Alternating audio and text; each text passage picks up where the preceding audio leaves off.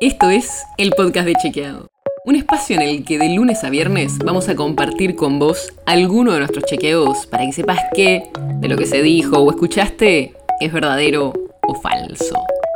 También te vamos a presentar las verificaciones que hacemos de las desinformaciones que andan circulando por ahí y vamos a traerte datos y contexto para entender mejor las noticias. Soy Olivia Sor acuerdo con el FMI. Venimos escuchando de esto hace semanas, meses, años.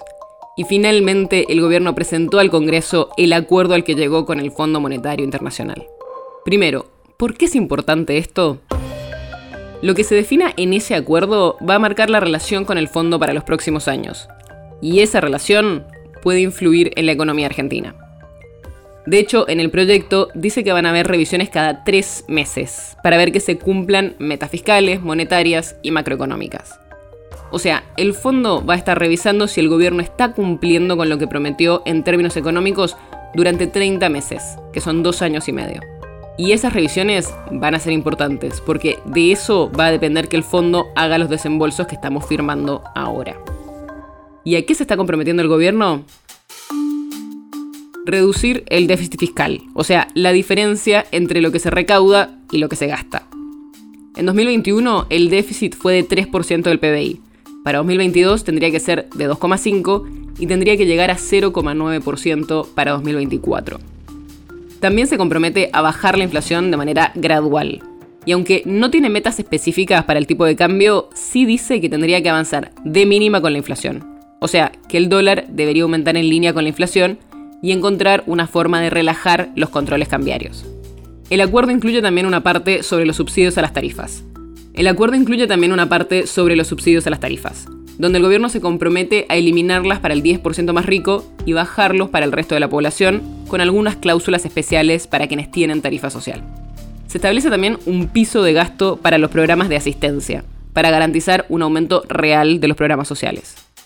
También se prevé aumentar la inversión en infraestructura a más de 2% del PBI en 2022 y mantener los ingresos de los jubilados, aunque revisando los regímenes especiales. Hay mucho más que esto. Son 137 páginas el proyecto de ley, pero estos son algunos de los puntos centrales a los que se compromete el gobierno. ¿Qué logra a cambio? Que haya un nuevo préstamo que permita repagar los vencimientos que vienen ahora y así refinanciar los 45 mil millones de dólares de deuda con el FMI. El programa sería hasta mediados de 2024 y después el país tiene que devolverle los fondos en 12 cuotas entre 2026 y 2034. Todo esto por ahora está sujeto a que el Congreso apruebe este acuerdo y después el directorio del fondo también tiene que aprobarlo. Así que probablemente seguiremos escuchando mucho más sobre las negociaciones en las próximas semanas. El podcast de Chequeado es un podcast original de Chequeado, producido en colaboración con Posta. Si tienes una idea, algún tema del que te gustaría que hablemos en un próximo episodio, escribinos a podcast.chequeado.com. Y si te gustó este episodio, seguinos en Spotify o en tu app de podcast favorita y recomendanos a tus amigos.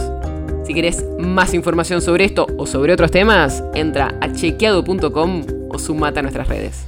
Soy Olivia Sor.